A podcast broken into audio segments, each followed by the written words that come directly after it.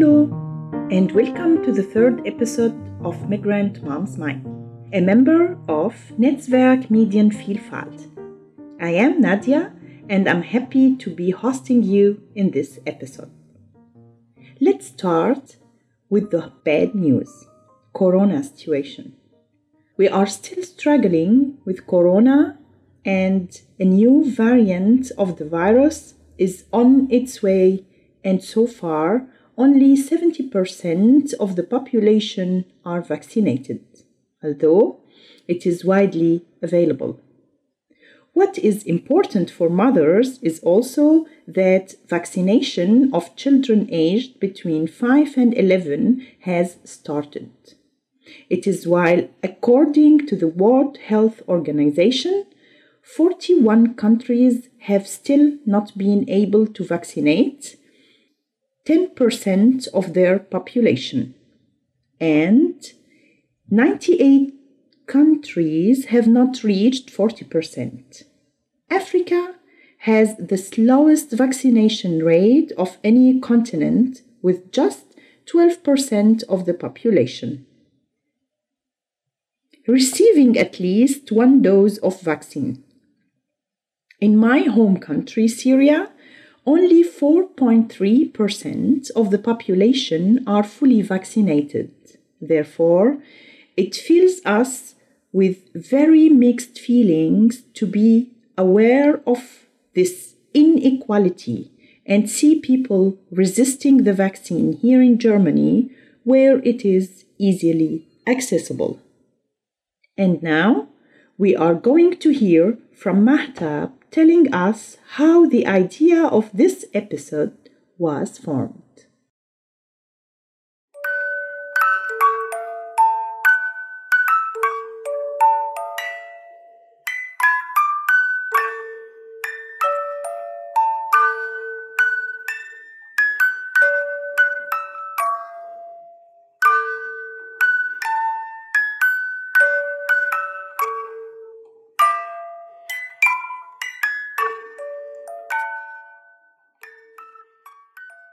Actually, I was standing in a very long queue in front of the post office to send my very first Christmas gift to a friend's child.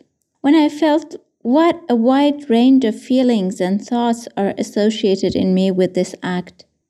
Actually, the gifts were two toys and two small pieces of lavash, fruit leather, that I had brought with me from Iran for this child. So basically, they were souvenirs. But then I had waited a whole month to send them because I somehow thought it would make more sense to her to receive gifts for Christmas. And for my own child, it was almost the same.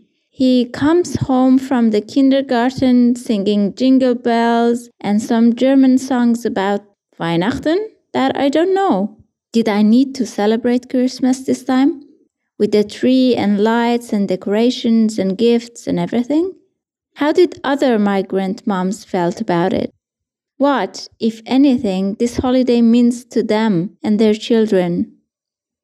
Along with mothers, this time we are going to hear from a young woman who would tell us what it was like for her to celebrate Christmas times in a migrant family.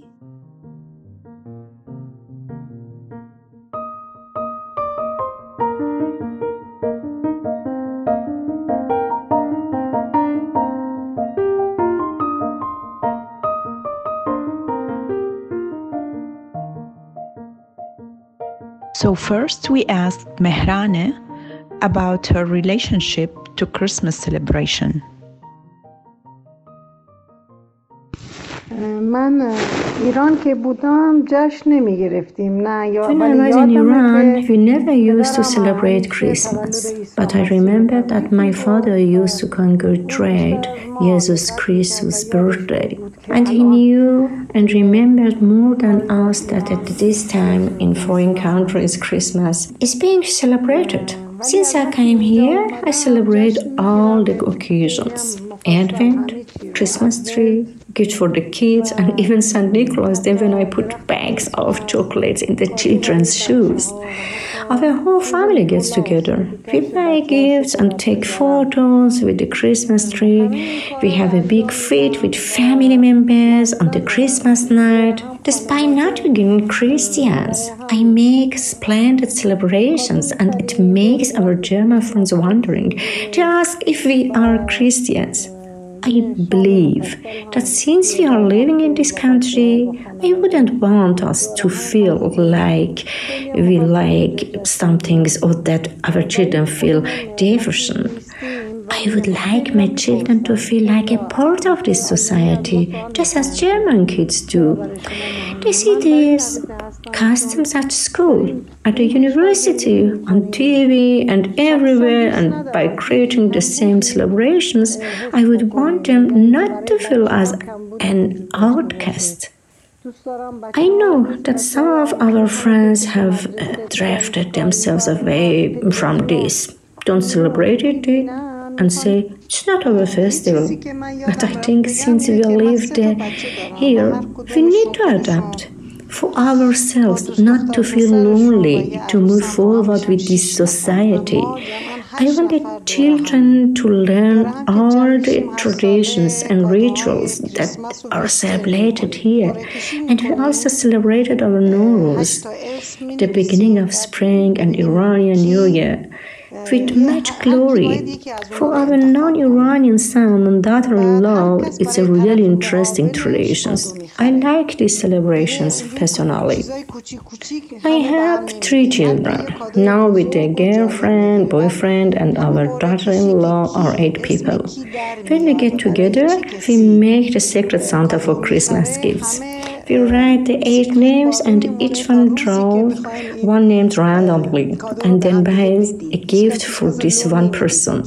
So we don't buy small gifts for everyone, instead, each one gets a proper interesting gift and all the names remain secret until the day we give the gifts to each other. No one rates anybody out. This is an interesting story in our family and I like this ritual particularly. And so to the kids. It's only on the Christmas day that we find out who bought whom a gift. Well, I try to celebrate it as well as I can, just like them. This is an additional to getting together and having yummy food. I always either get a big turkey or mostly goes to feast together at Christmas night.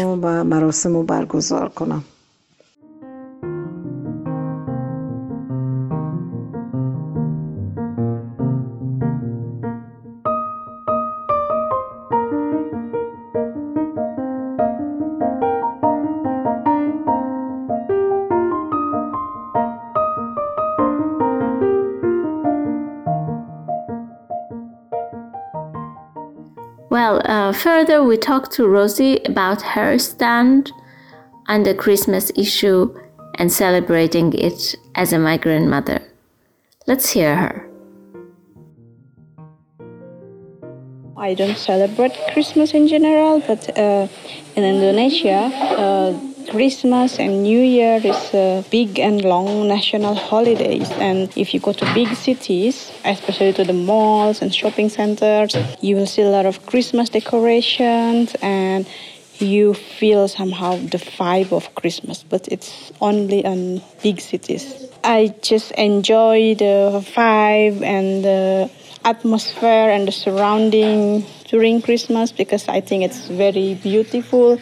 But when I was still living in London, we always have a Christmas party in my research group, if that's considered as celebrating Christmas. And uh, yeah, I write uh, Christmas greetings on card to my supervisor and my peer. But uh, yeah, that's all.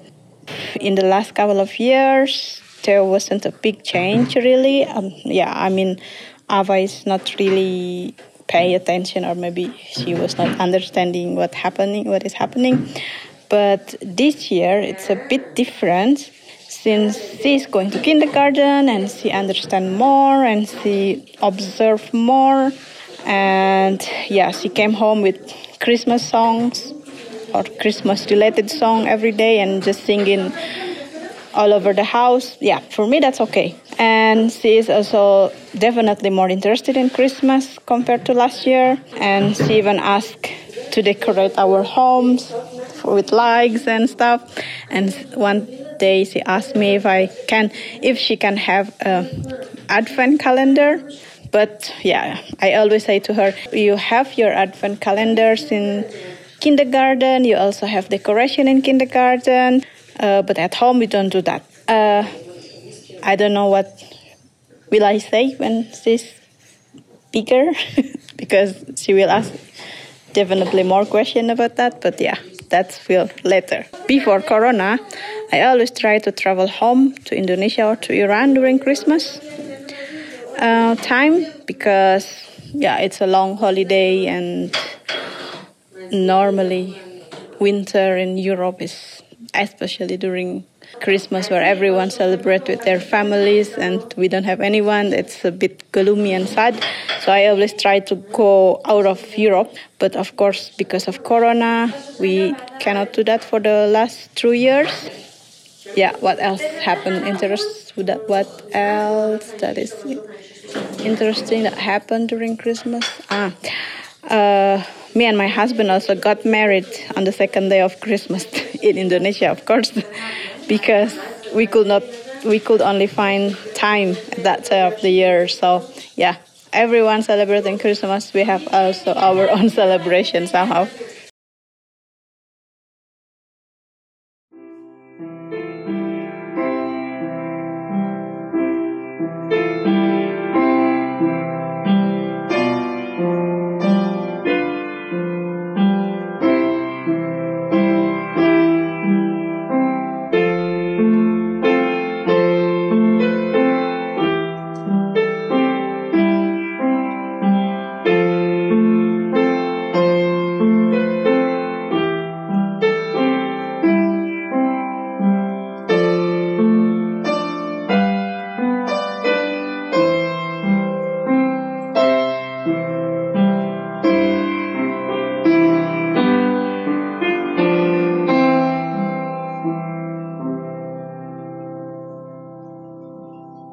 We, as Syrian people, used to celebrate Christmas before we are here in, in Germany? Oh, sure, yes. I mean, Christmas time in Syria was amazing. We celebrated Christmas back home. I mean, I still can remember the streets are decorated with beautiful Christmas lights. And in the main squares of the city, there was always giant Christmas tree decorated and lighted so beautifully. The smell of Christmas baked goods fills the street, and the smell of cooking Christmas food coming out almost every house and apartment. People are busy buying gifts or food and preparing for these happy days. For us as a family, partying at home was a must. As we would all gather and have dinner together before midnight, and then we, young people, like teenagers in the family, even the uh, the young people, like not grandma, grandpa, but like the parents and children, teenage children, they have after this dinner, like the chance to go out to the streets before 12 o'clock and celebrate in the streets until the next morning of the new year. Since I am here in Germany, I did not celebrate Christmas like I used to do. I mean, not quite, not like before, because I mean, the concept of big family are not available anymore. So I'm here alone with my nine years old daughter and without a big family. But actually, as two people, we found our new way to celebrate, which is to travel to some new country and celebrate with each other and enjoy Christmas time in new place. Seeing how people, I mean, celebrating Christmas there, it's it's a joy actually. And to be honest, traveling to some new places at Christmas time reduce our feeling of loneliness or reduce also the pain of separation from our family. And I actually wanted to say, even if like the way how we celebrate Christmas it changed nowadays, because like we are here in Germany, not in my home town anymore, not between my friends and family, but still my relation with Christmas never changed since I since I was a child. I don't think so. I think this relation, I mean, it's always the same. The decorations that fill the streets, the delicious smells everywhere, the people are busy. I mean, preparing to these happy days still motivates me and makes me happy and fills me with positive energy. Let's say it's Christmas energy and happiness. Of course, I wish I had the opportunity to spend Christmas with my family, but I will not miss the opportunity to enjoy this time of the year, no matter the circumstances or difficulties.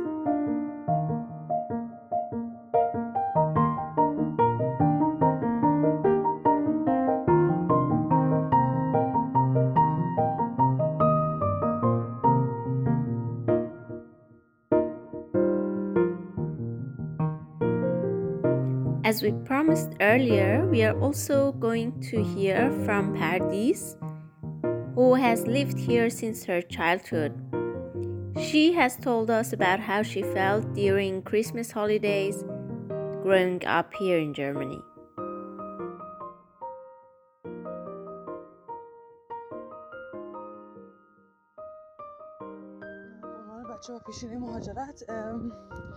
As a child with migration background, the positive side of Christmas time is that since almost a month before the celebrations, in kindergartens and school, it is always talked about. You know, like Secret Santa that is done every year at the schools, the names of all classmates are written on piece of papers and just as a lottery, one draws a name and we should buy a gift for that person.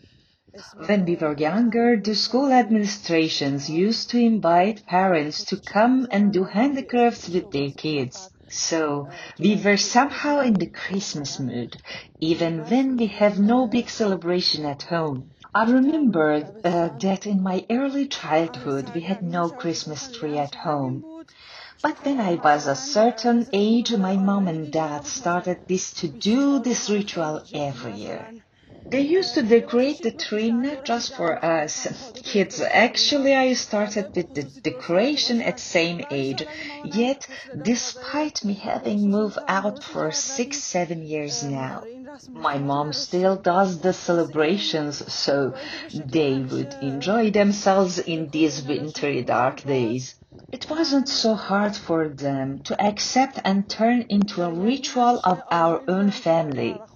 My own ritual during Christmas night was that every single year I used to peek at the neighbor's house across the street through the window of my room.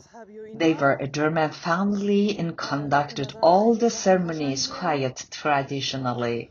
At around seven or eight in the evening, I used to watch this family who were spending the Christmas night together just like what one sees in the movies.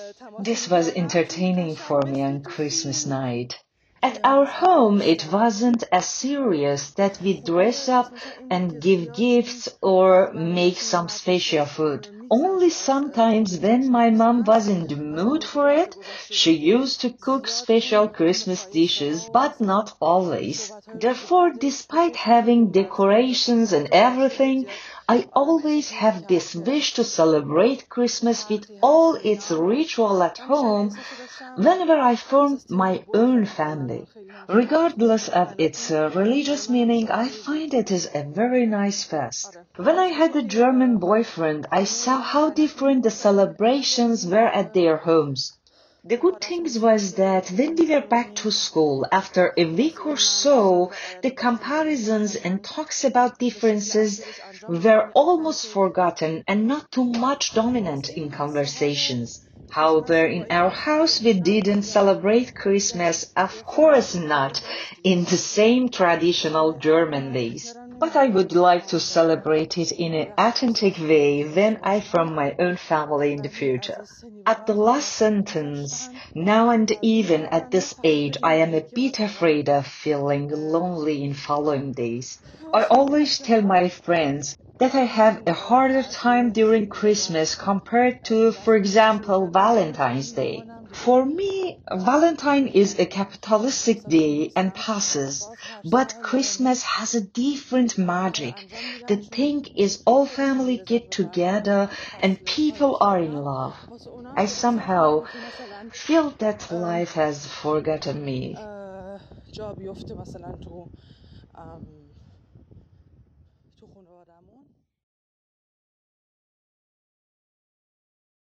Thank you.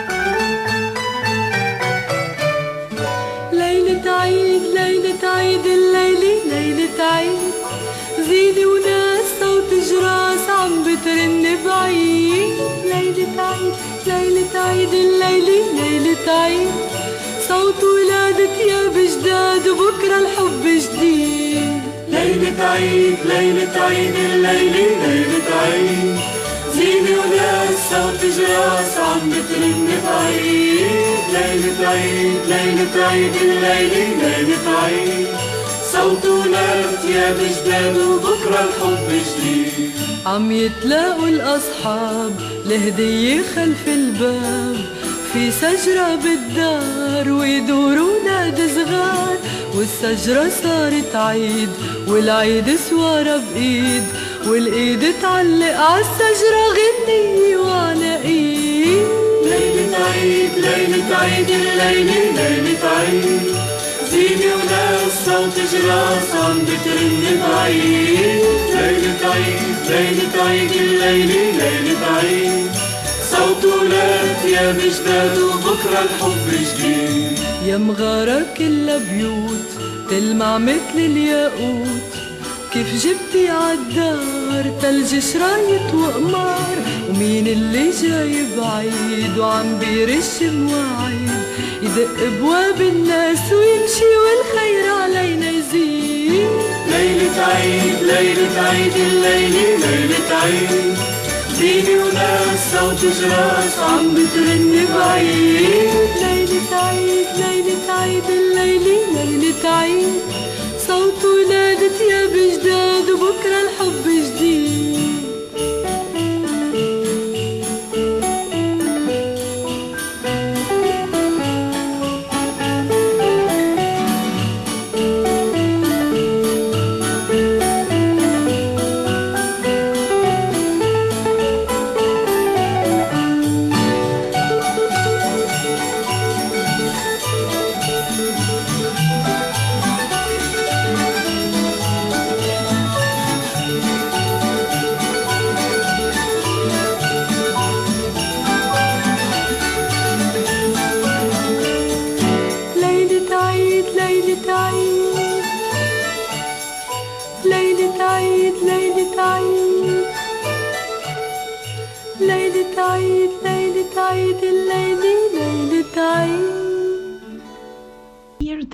episode of Migrant Mom's Mic comes to its end. We would to thank Azita and Simin for helping with the dubbing. We wish you all a happy new year And to all moms out there, please don't forget to take care of yourselves.